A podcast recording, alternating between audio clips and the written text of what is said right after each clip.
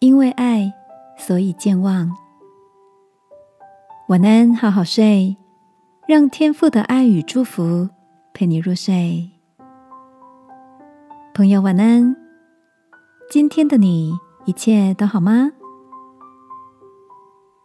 过完年，几个老同学碰面，就开始也笑也抱怨的说着年节期间跟家人相处之间的欢喜与摩擦。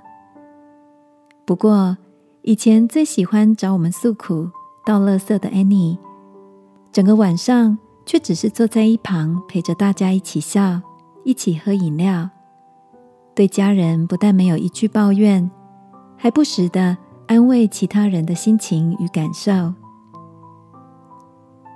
这么大的转变，让我们都忍不住好奇的想知道，是什么让他有这么大的转弯？Annie 说，她最大的改变，就是跟她先生学习当一个健忘的人。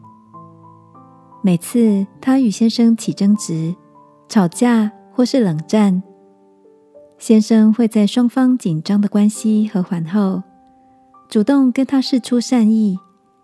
而且，当 Annie 也为着自己的错跟他道歉时，先生总是笑着回答他：“有这件事情吗？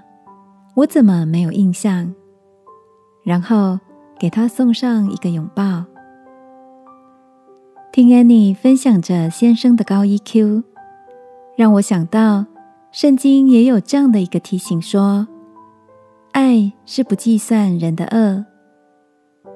亲爱的，在这个年节里，或是过去的这段时间，你也有些被人冒犯或不开心的情绪，仍然梗在心中吗？